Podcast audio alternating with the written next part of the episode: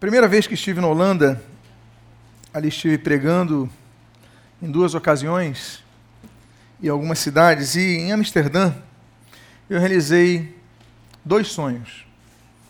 Primeiro sonho, quer dizer, não é o primeiro ou o segundo, mas um dos sonhos, era conhecer o Museu de Van Gogh, a casa de Van Gogh, ver o girassol de Van Gogh. E eu lembro que quando vi aquela cena, aquele girassol, eu comecei a chorar. Porque desde pequeno eu, meu pai investia numa coleção, na época de banca de jornais, toda semana eu pegava lá os grandes pintores. E eu fiquei apaixonado pela obra de Van Gogh e pela obra de Rembrandt, dois grandes holandeses. Rembrandt me chamava muita atenção, tendo um estilo diferente de Van Gogh, mas me chamava a atenção o jogo de luzes de Rembrandt. E também um aspecto um pouco sombrio de Rembrandt, que militava um pouco a questão da doença, da morte. Então, alguns aspectos Rembrandt eram um pouco sombrio, mas Rembrandt era um atleta, um atleta, era, um, era um artista completo. Ele pintava, ele era um grande escultor. E quando eu estive lá, admirando então aquela pequena casa no antigo bairro judeu, eu fiquei ali muito impressionado com aquilo. Mas tem uma obra que eu não vi. Existe uma obra de Rembrandt que eu não vi, que não estava ali na Holanda. E essa obra é sobre a qual eu gostaria de falar nessa noite. Eu gostaria de pregar sobre esse quadro de Rembrandt. Mas antes de falar sobre essa obra, pedir que adiante, por favor, a tela. Rembrandt, o nome dele era Rembrandt Harmenson van Rim. Ele pertencia à classe média, o pai era próspero, a, fi, a mãe era filha de um banqueiro, estudou latim no bastião protestante na Universidade de Leiden. Mas só que ele convivia com aspectos de morte, de rejeição, de dor. Ele, por exemplo, se casou não com a prima, como está aí na tela, mas com a sobrinha, Saskia. E, naturalmente, foi um casamento que afrontava um tio casar com a sobrinha, a diferença de idades. A família não apoiou. Então o que, que ele faz? Ele vai se casar escondido. Ele tem então um filho, e o seu filho Rumbartus, ele nasce, mas muito frágil, com dois meses, o seu primeiro filho morre. Nasce então a sua filha, o seu segundo filho, Cornélia. E Cornélia também nasce muito frágil, talvez por uma questão de compatibilidade de DNA, não sabemos, mas com três semanas de vida, a sua segunda filha morre. Ele tem um terceiro filho, coloca também o nome de Cornélia. E com quatro semanas, apenas um mês, a Cornélia morre de novo. Quanta tristeza esse homem viveu, na é verdade. Até que ele tem um quarto filho, Titus. Ele sobrevive. É o único que sobrevive. O problema é que quando Titus nasce, a esposa morre. Então, esses contextos familiares, quanto à circunscrição da vida do pintor, eles são notados na obra de Rembrandt. A doença, a enfermidade, o sofrimento, o jogo de luzes, as cores. E Rembrandt é um autor que deve ser por todos nós estudados. Eu recomendo a todos que leiam e vejam as obras de, de Rembrandt. Porém, existe uma obra, como volto a lembrar a vocês, sobre a qual vou pregar nessa noite. Essa obra se chama A Volta do Filho Pródigo. Eu não a vi porque ela não está na Holanda. Ela está no Museu Hermitage de São Petersburgo, na Rússia. Essa obra tem 2,62 metros por 2,05 metros. Ele pinta quando tem 56 anos de idade. E é uma obra baseado numa, baseada num texto do Evangelho. Quem conhece Rembrandt sabe que por ele ter na, que, é, morado num bairro judeu, um bairro judaico, ele pintou muitas obras que refletiam eventos do Antigo Testamento. Até porque muitos dos judeus eram os financiadores que compravam os quadros dele. Mas essa obra ele escreve sobre um texto do Novo Testamento. Ele escreve sobre uma parábola que Jesus ensina ele escreve sobre uma parábola riquíssima de Jesus. E depois eu vou comentar sobre quatro características que estão inseridas nesse quadro. Mas antes disso, Eu convido a que você abra sua Bíblia no Evangelho segundo Lucas, capítulo de número 15. abra sua Bíblia em Lucas, capítulo de número 15. E essa é uma história que muitos conhecem. Eu sei que para muitos não será a primeira vez que a ouvirão, mas eu gostaria de trabalhar nela nesta noite. E eu gostaria de começar lendo os versículos de número 11 e 12. Evangelho segundo Lucas, capítulo 15, versos 11 e 12. E o texto assim registra: Certo homem tinha dois filhos. O mais moço disse ao pai: Pai, dá-me a parte dos bens que me cabe. E ele lhes repartiu os haveres. Oremos. Pai amado, Deus bendito, nós lemos a tua santa e preciosa palavra. É um texto por muitos conhecido, mas que nesta noite seja um texto experimentado por muitos. Não apenas quanto a letra, não apenas quanto a história, não apenas quanto a parábola, mas quanto a experiência pessoal de vida por isso pedimos, Deus, fala nesta noite. E o que nós pedimos, nós te agradecemos em nome de Jesus. Amém. E amém. O Senhor Jesus, ele inicia então essa parábola depois de uma sequência de parábolas, falando de um homem que tinha posses. E ele tinha dois filhos.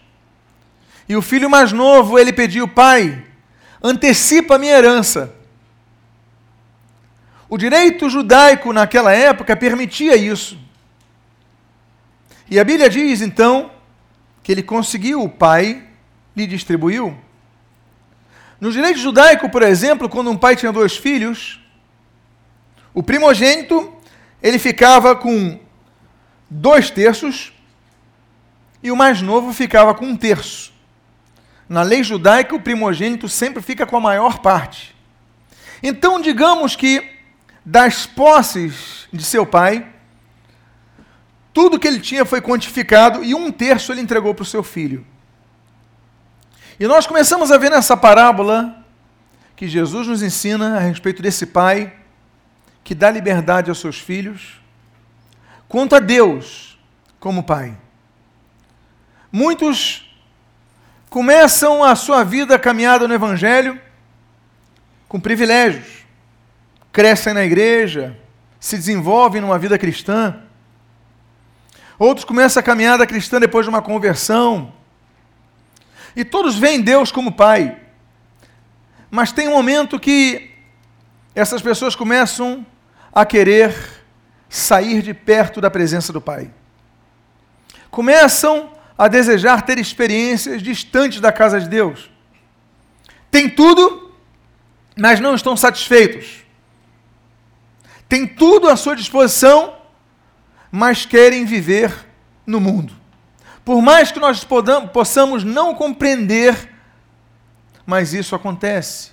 Eis aí os desviados, ou como diz a Bíblia, os que estão em apostasia, os que apostatam da fé, os que abandonam a fé, os que saem do caminho. Esse homem, esse jovem, ele pede para o pai, e o pai lhe dá, e o versículo seguinte o 13 e o 14 diz assim: Passados não muitos dias, o filho mais moço, ajuntando tudo que era seu, partiu para uma terra distante e lá dissipou todos os seus bens, vivendo dissolutamente. E depois de ter consumido tudo, sobreveio àquele país uma grande fome e ele começou a passar necessidade. Você começou então a usufruir de uma vida distante de Deus. Você começou a usufruir de uma vida distante do projeto de Deus para a sua vida. Você começou então a usufruir de uma vida distante do projeto que você mesmo elaborou para a sua vida. Você então começou a falar: "Não, eu não vou, eu me enjoei de minha esposa. Eu vou começar a ter um caso". E você começa a ter o seu caso e começa a usufruir de tudo que você gostaria. Você começa a sair dos projetos que Deus preparou para a sua vida. Começa a sair da sua igreja, começa a sair do seu ministério, começa a sair dos propósitos que você mesmo estabeleceu para a sua vida. E eu quero dizer que no início tudo são flores. Quando uma pessoa abandona a família, no início tudo são flores. Já atendi em gabinete vários casos destes que as pessoas abandonaram as famílias e depois de um tempo falaram: Olha, foi a pior decisão que eu tomei. No início me pareceu bom, mas agora que passa o tempo vi que foi a pior coisa que eu tomei. E muitas vezes acontece, pessoas que saem da igreja, foi a pior decisão que eu tomei. Eu estou arrependido da decisão, agora eu quero voltar, e muitos não voltam por vergonha. O fato é que no início tudo são flores. Esse jovem tem dinheiro. Ele tem como consumir o que ele quiser, Viver dissolutamente, vive sem regras. Ah, não, eu saio da casa dos meus pais, você não tem hora para acordar, porque o pai e a mãe colocam você horário para acordar. Mandam você escovar o dente, mandam você estudar matemática. Mas você, quando sai da casa dos pais, você fala: Eu estou livre. Eu estou livre, liberdade. Nem toda liberdade, meus amados irmãos, representa algo bom. Porque muitas das liberdades, na verdade, são armadilhas para a nossa vida. Quando nós saímos de uma cobertura, quando nós saímos de um teto, quando nós saímos de um delimitador, muitas vezes esse é o caminho da nossa perdição. A começar com o teto maior Deus. Quando nós abrimos mão de estruturas delimitadoras, nós começamos, como esse jovem, a perder tudo, e a Bíblia diz que ele começa a ver dissolutamente, começa a gastar. E nós podíamos dizer aqui que ele começa então a gastar com, com álcool, com outras drogas, e com mulheres, e com prostituição, e com bens. Só que a vida vai passando e o dinheiro vai acabando. E quando você tem dinheiro, você tem muitos amigos. Quando você tem dinheiro, você vive rodeado de pessoas.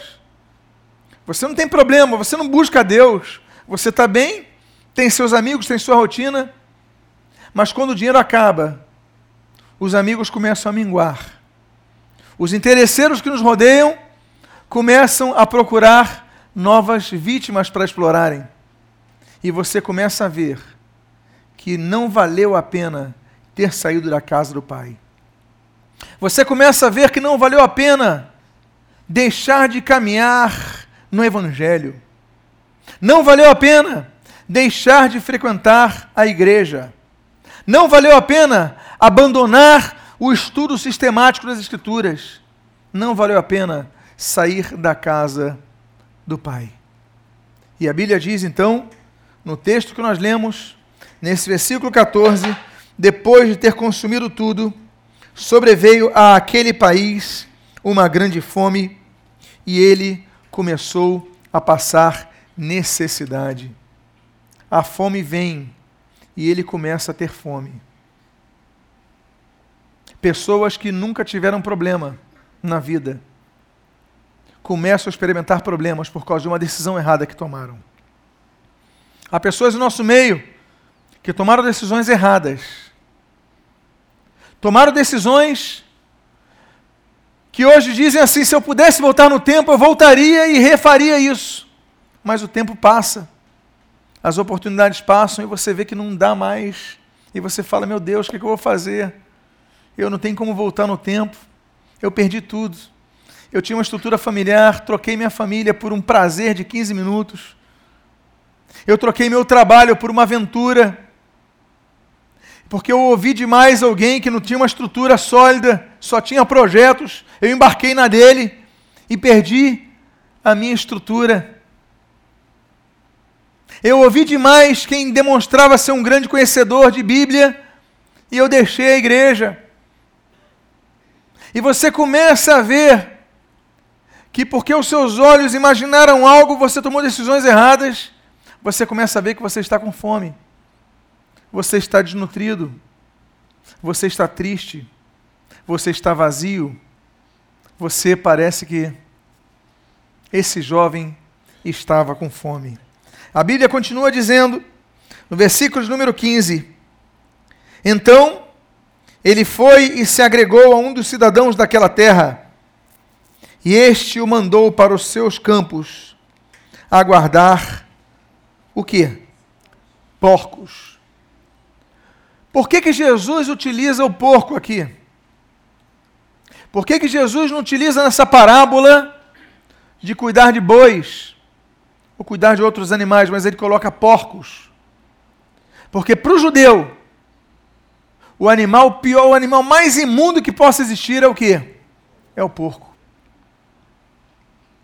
A Bíblia diz que esse jovem, então, que tinha tudo na sua casa, que tinha um projeto de vida maravilhoso, tinha um futuro brilhante, ele pede para antecipar as posses, gasta tudo, perde tudo, é enganado com certeza, é explorado com certeza, não administra bem, vem a crise, vem a fome, ele está sozinho. E cadê os amigos? Ele não tem nem onde comer. E ele vai cuidar de porcos. Ele vai cuidar da coisa que é mais desprezível para o judeu, que é cuidar de porco. Judeu nenhum cuida de porco assim como hoje, muçulmano nenhum cuida de porco. É degradante. E você agora está cuidando de porcos. Uma vez atendi em gabinete um rapaz, ele dizia, pastor, fui criado na igreja. E hoje a minha profissão, eu sou garoto de programa. E por que que eu vendo o meu corpo? Para conseguir comprar minhas drogas, as minhas drogas. Fui criado no Evangelho, conheço a palavra, mas meus amigos começaram a me mostrar opções no mundo. E eu comecei para uma festa aqui, uma outra ali, e os amigos, eu falava aqui é mais divertido que a igreja. Aqui é mais atraente que o culto. E eu fui me levando, fui me levando, fui me levando, e não atentei para o que era fundamental, para o que era básico. Atentei para as cores desse mundo. E hoje em dia, eu não tenho família, eu vivo doente, necessito de conseguir alguns coquetéis para me manter vivo, continuo vendendo meu corpo e consumindo drogas. O que, que eu fiz da minha vida? Disse aquele jovem. Quando você ouve uma coisa dessas, você tem 100 versículos para recitar para essa pessoa, mas nessa hora você não consegue nem abrir a sua boca. Você só consegue chorar por dentro.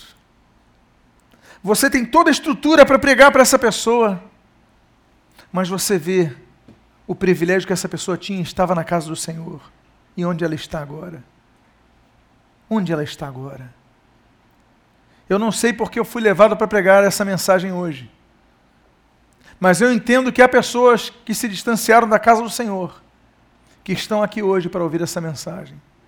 Porque eu acredito que hoje é dia de você resgatar o teu relacionamento com Deus e voltar para casa. Eu acredito que Deus tem um projeto muito grande para a tua vida que o diabo quer roubar, quer matar e quer destruir em sua vida. Mas eu tenho certeza que Jesus, que está em nosso meio, te trouxe nesta noite aqui para te dar uma vida abundante, uma vida repleta de paz, para resgatar a tua vida.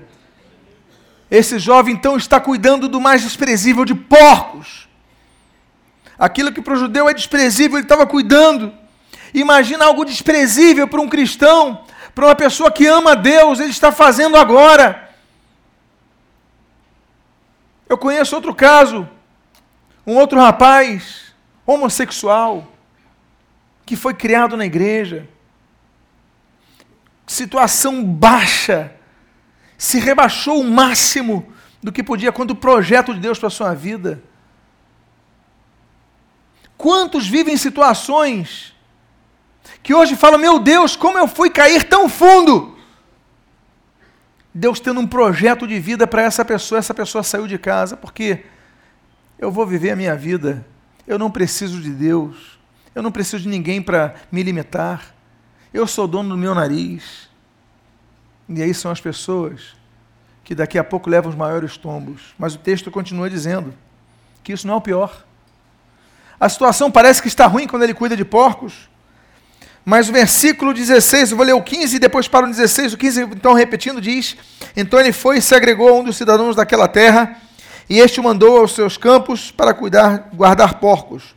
Versículo 16: Ali desejava ele fartar-se das alfarrobas que os porcos comiam, mas ninguém dava nada, lhe dava nada.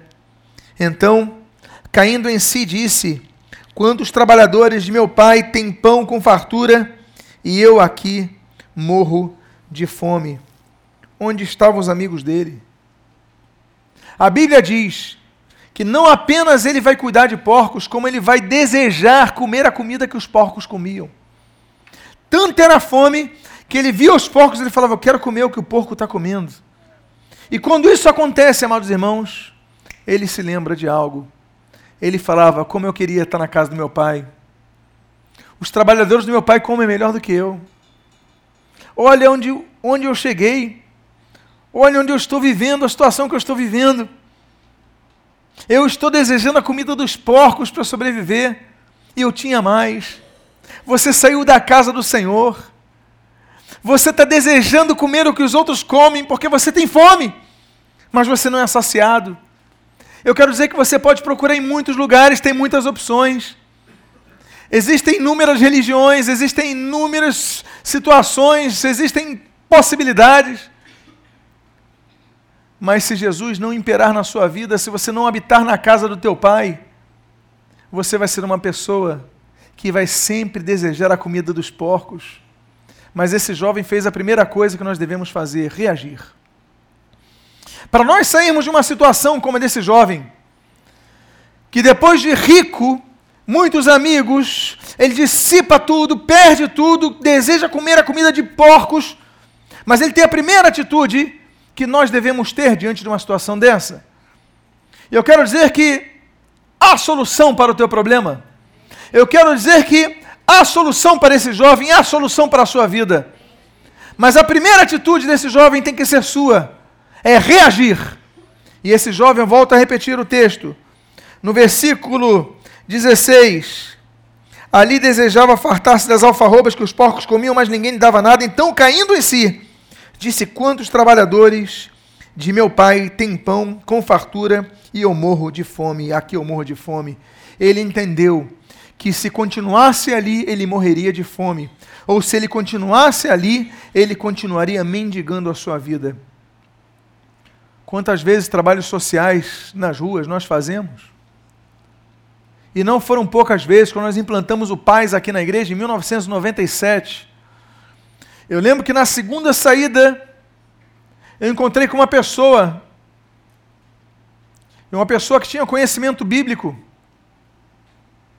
E comecei a evangelizar a pessoa, e a pessoa. Eu falava o versículo, ela dava referência. E o que, que houve? Não saí de casa eu comecei a viver uma outra vida, de que eu não quero voltar mais para casa, e o homem estava mendigando ali. Ele falou: Eu sei que eles estão certos, só que eu tenho vergonha de voltar.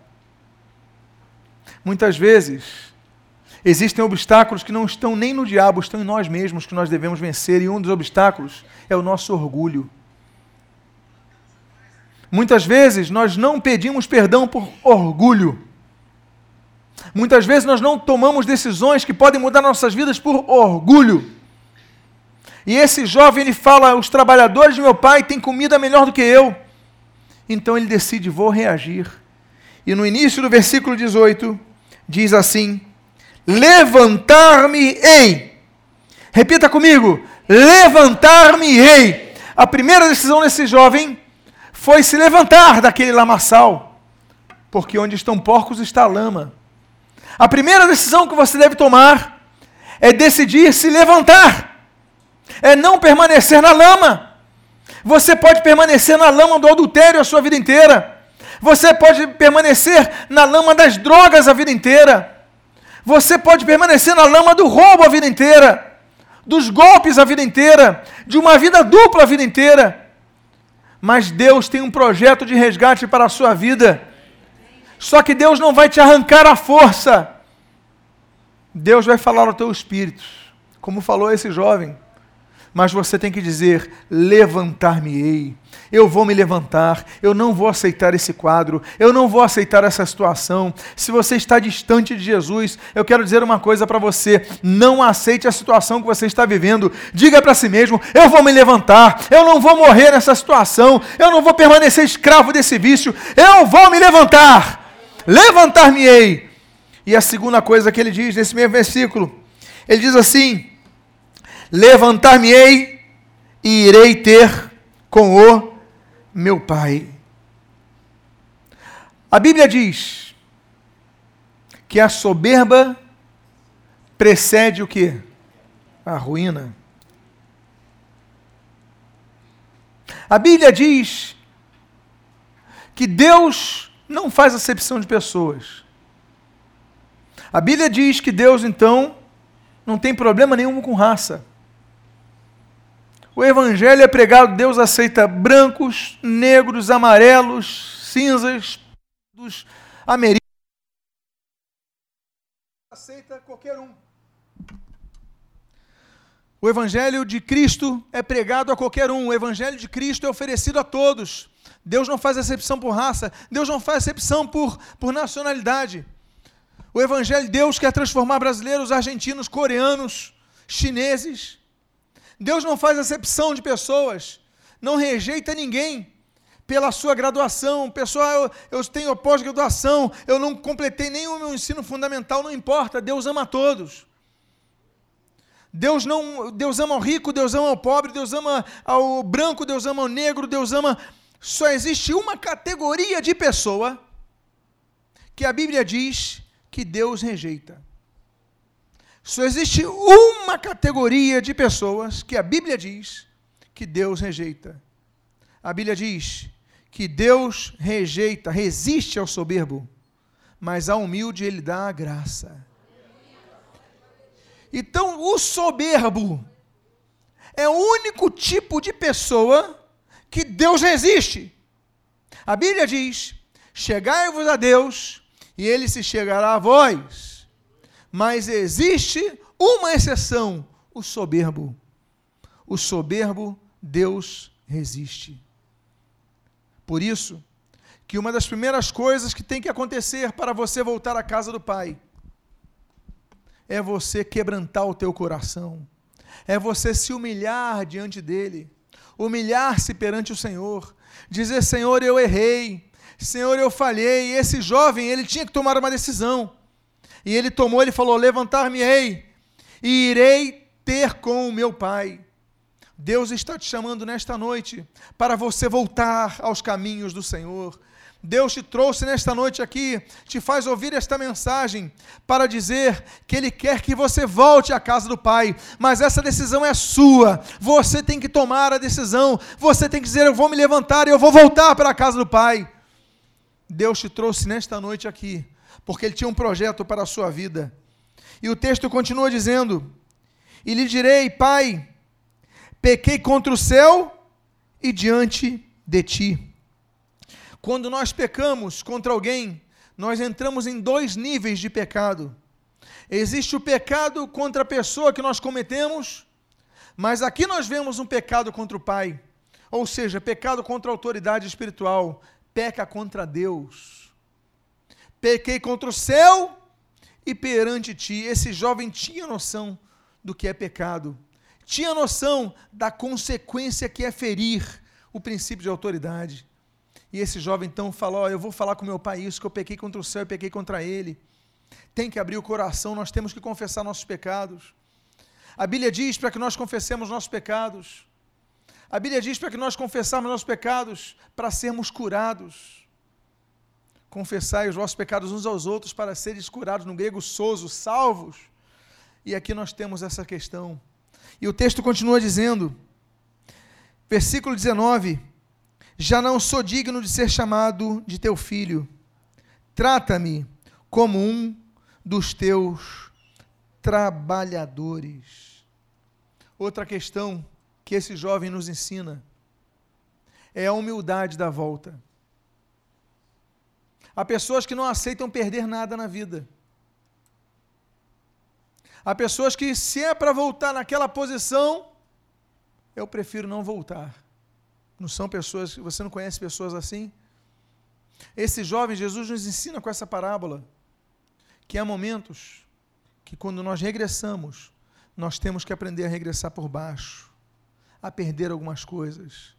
Porque perdendo algumas coisas no início, nós somos exaltados na frente.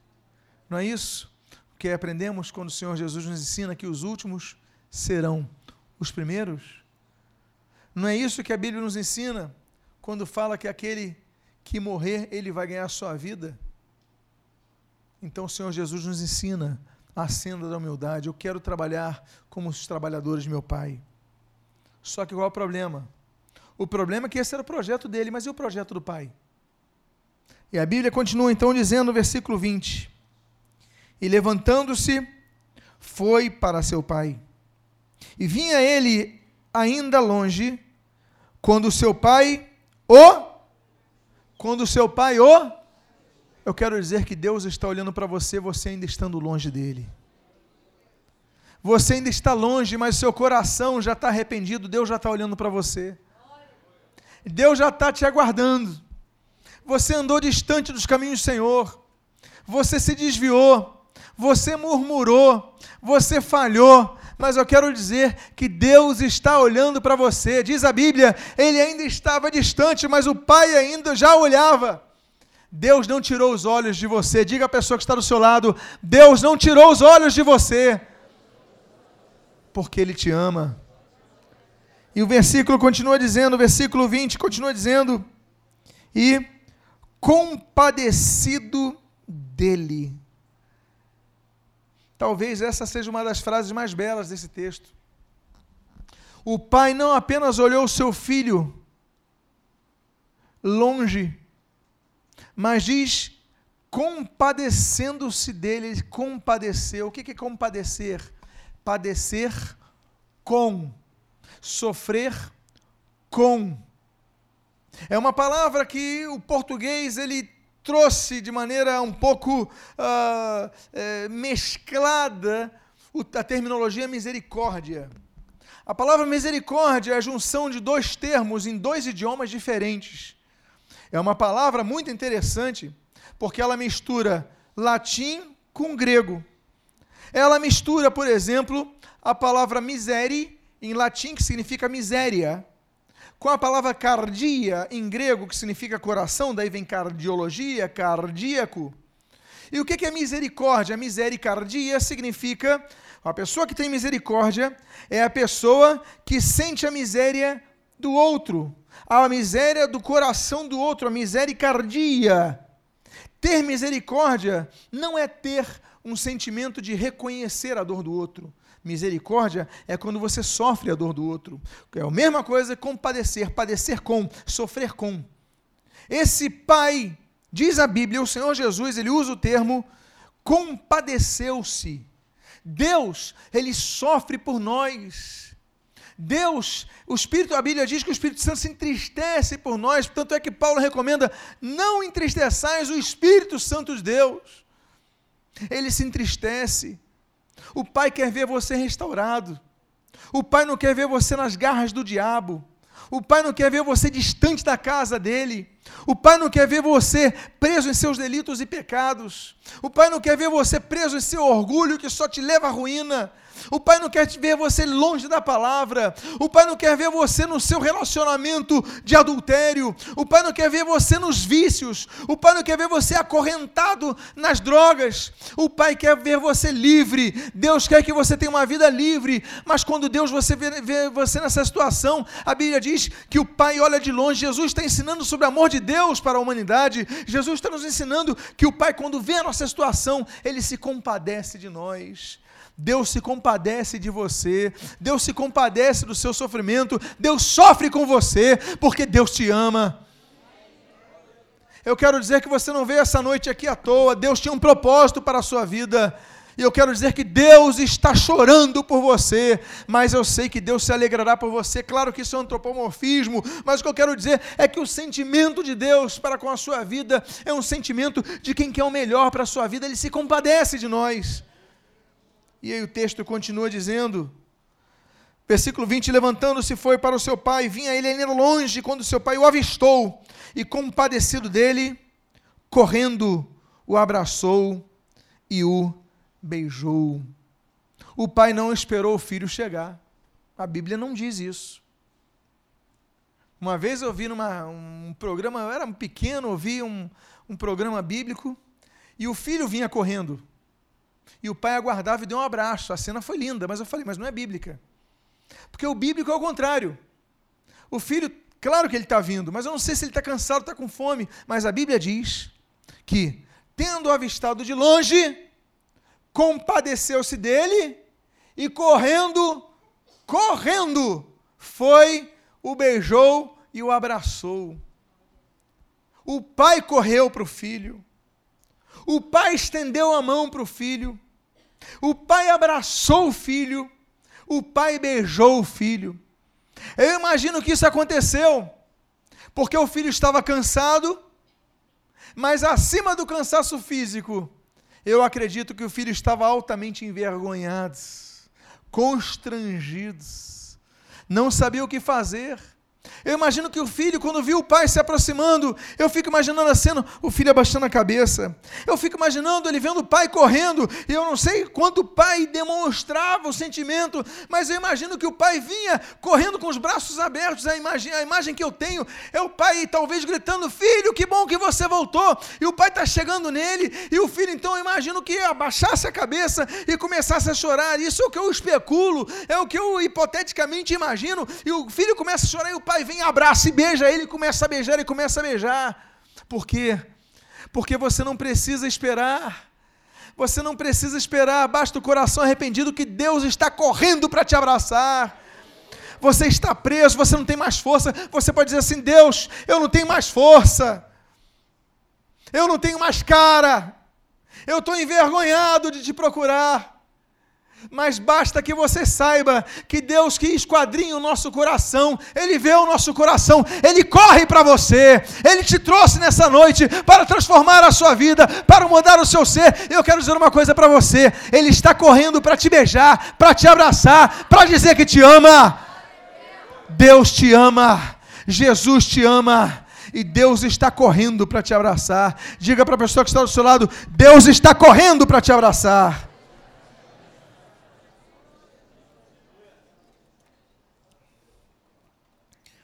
E a Bíblia, no, dia, no versículo 21 ao 22, diz: E o filho lhe disse: Pai, pequei contra o céu e diante de ti.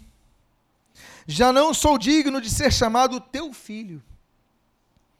O pai, porém, disse aos seus servos: Trazei depressa a melhor roupa e vestiu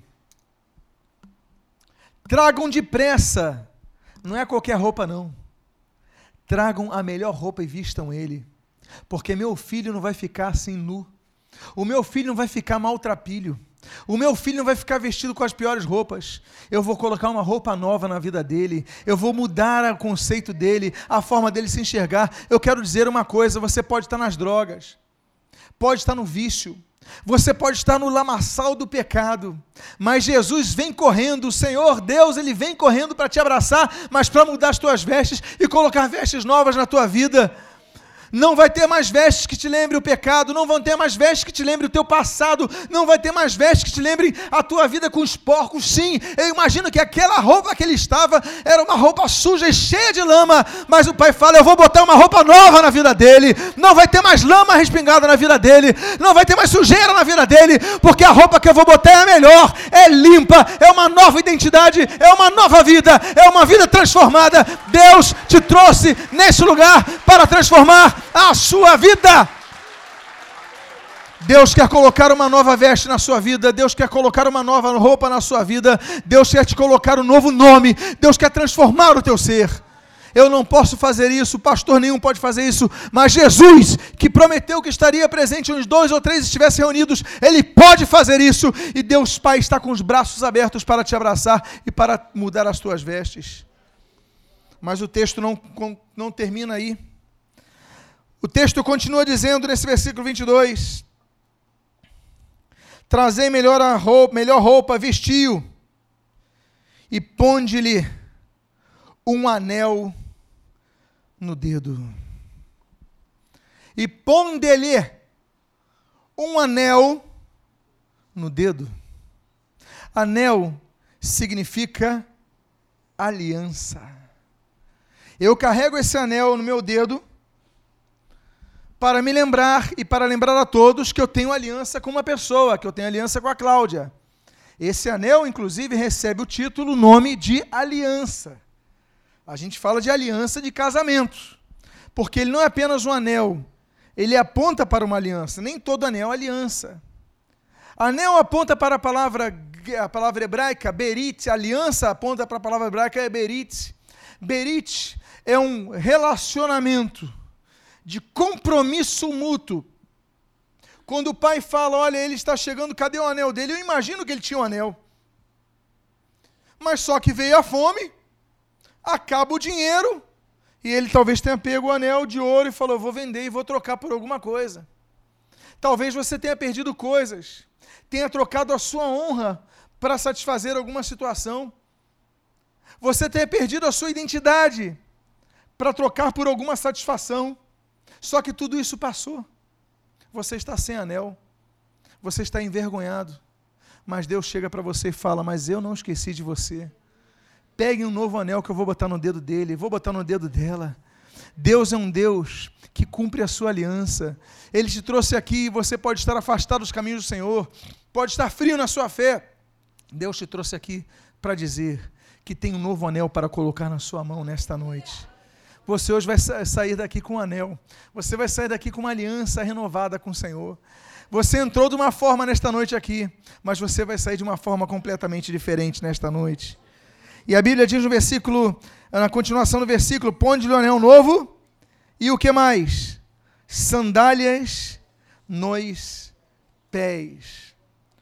O nível de miséria que esse jovem experimentou, o nível de perda que esse jovem experimentou foi tão grande que descalço estava ele. Eu imagino que até as sandálias do pé ele teve que negociar para conseguir comer alguma coisa. Ele tinha tudo à disposição. Ele tinha Deus à disposição. Agora nem sandália no pé ele tem. O pai fala: coloque uma veste nova nele. O pai fala: coloque um anel novo, aliança nova nele.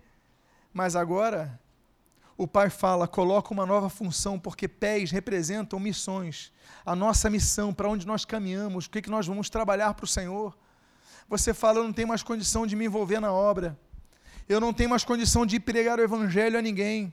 Eu não tenho mais condição de trabalhar na seara do Senhor. Aí o pai fala: como é que é? Tragam-lhe sandálias novas, porque ele vai caminhar muito na minha obra. As pessoas podem dizer para você que você não tem mais jeito, que você não tem mais solução, que você não tem mais sentido ministerial, mas Deus está colocando uma sandália nova nos teus pés.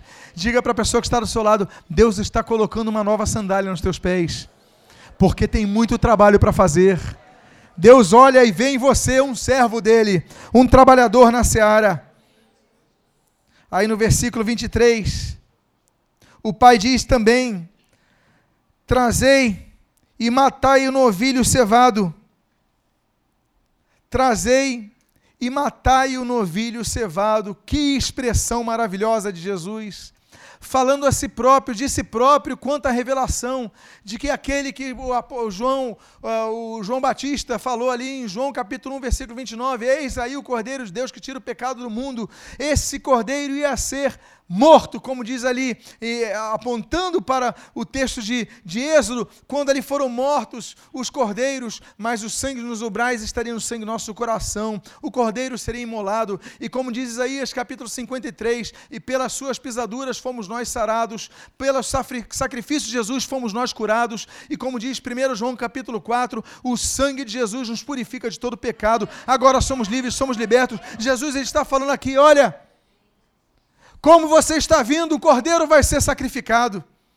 Eu quero dizer para você: você pode estar distante de Deus, Mas quando você se aproxima de Deus com seu coração quebrantado, ele vem correndo e ele diz: O sacrifício do cordeiro valeu a pena, porque o sangue do cordeiro foi derramado para você, assim como o, o cordeiro cevado vai ser derramado por você. Jesus se sacrificou por você, Jesus sacrificou por sua vida. O diabo pode falar o seguinte: Olha, você não tem mais sentido de viver, você já não, não presta, você não tem futuro nenhum, mas Jesus está falando: Eu morri por você. Diga para a pessoa que está do seu lado: Jesus morreu por sua causa, para te dar vida. E diz o final do versículo 23: Então trazei também o matai o novilho cevado, e comamos e regozijemo-nos. Comamos e regozijemo-nos. A importância da igreja. Duas de grandes, das grandes funções da igreja é trazer o alimento da palavra, comamos da palavra, nos alimentemos da palavra. A Bíblia diz que a fé vem pelo ouvir e ouvir pela pregação do Evangelho.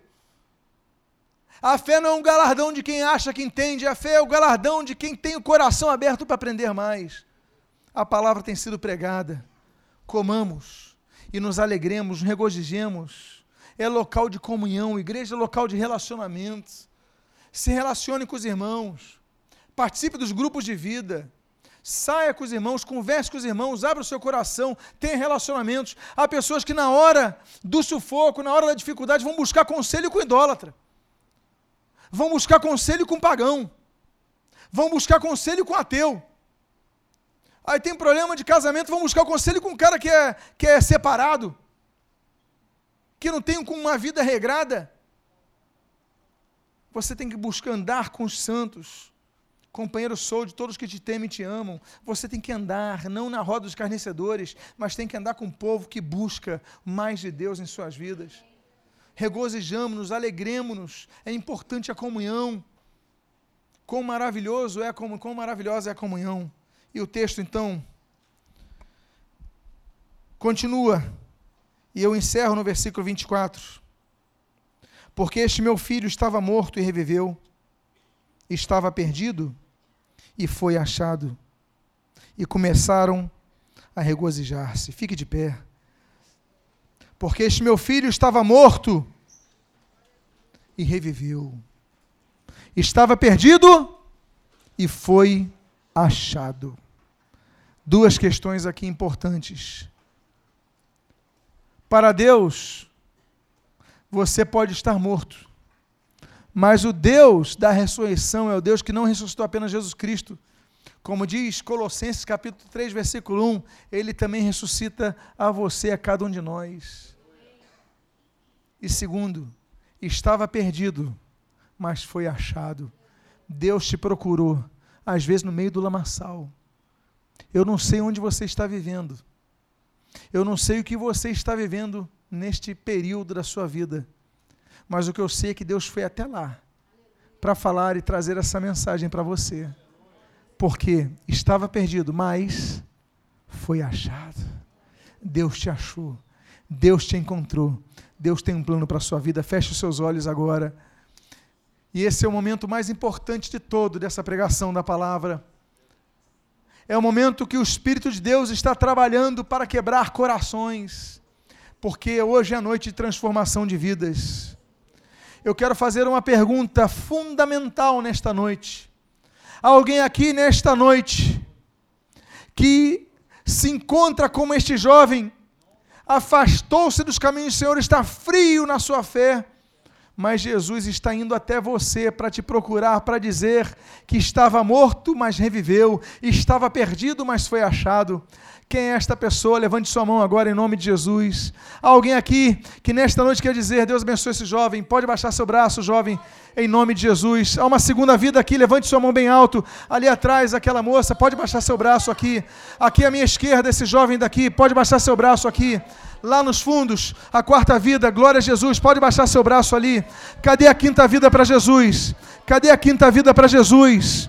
Cadê a quinta alma para Jesus? Eu tenho certeza que há mais pessoas que Deus trouxe a este local, porque Deus tinha um propósito de te tirar da lama, de transformar e colocar novas vestes à sua vida. Chega de andar com roupa suja da carnalidade, chega de andar com roupa suja da lama, de comer com os porcos. Deus te chama para voltar à sua casa. Aquele que está afastado da casa do Pai, cadê a quinta alma para Jesus nesta noite? Cadê a quinta vida para Jesus nesta noite? Eu sei que há mais vidas nesta noite aqui. Você está afastado dos caminhos do Senhor, você está frio na sua fé, você tem caminhado e tem convivido em locais onde você sabe que não é teu lugar, você está em onde você sabe que não é teu local, porque o teu local é voltar à casa do Senhor. Deus te trouxe aqui com propósito. Eu quero dizer a você: levante seu braço, porque hoje é noite de transformação da tua vida. Deus quer transformar o teu ser neste momento. Cadê a quinta vida para Jesus nesta noite? Deus abençoe esse jovem ali de preto minha direita. Pode baixar seu braço, jovem, em nome de Jesus. Cadê a sexta vida para Jesus nesta noite? Eu sei que há uma sexta vida para Jesus nessa noite. Glorifica Jesus. A igreja continua orando, porque nós estamos militando na esfera espiritual. Não estamos militando na carne, mas no espírito. Cadê a sexta vida para Jesus nesta noite? Há uma sexta vida para Jesus nesta noite aqui. Deus te trouxe esse local para falar contigo. Deus te trouxe esse local para transformar a sua vida. Deus te trouxe esse local porque Ele não quer que você durma como tem dormido. Você tem se incomodado até no teu sono, mas Deus tem falado, Deus tem mostrado no teu coração que Ele não quer isso para você. Você tem andado com culpa e Deus quer arrancar essa culpa do teu ser. Cadê essa sexta alma para Jesus nesta noite? Cadê essa sexta vida para Jesus nessa noite? Deus abençoe esse jovem aqui à minha direita. Pode baixar seu braço, jovem. Glória a Jesus, eu quero dizer a vocês uma coisa: que hoje a festa nos céus, porque o Senhor Jesus garante no Evangelho de Lucas que a festa no céu quando o pecador se arrepende.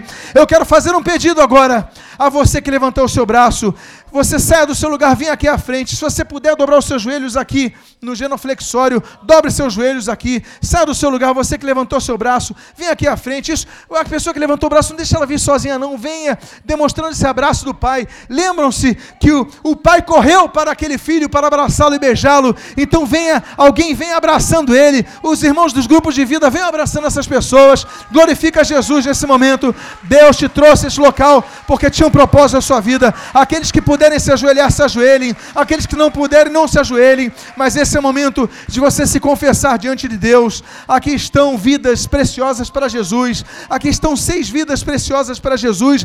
Eu quero dizer uma coisa para vocês que estão aqui orando. Eu quero dizer uma coisa para vocês. Jesus está aqui para perdoar o pecado de vocês.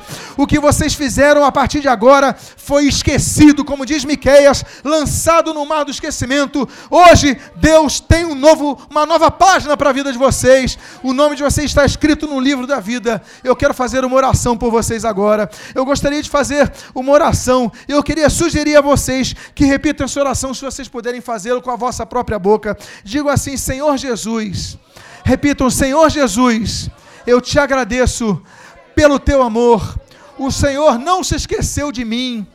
O Senhor correu para me abraçar, para dizer que me ama e para me dar novas vestes em nome de Jesus, eu declaro com a minha própria boca que eu me arrependo dos meus pecados.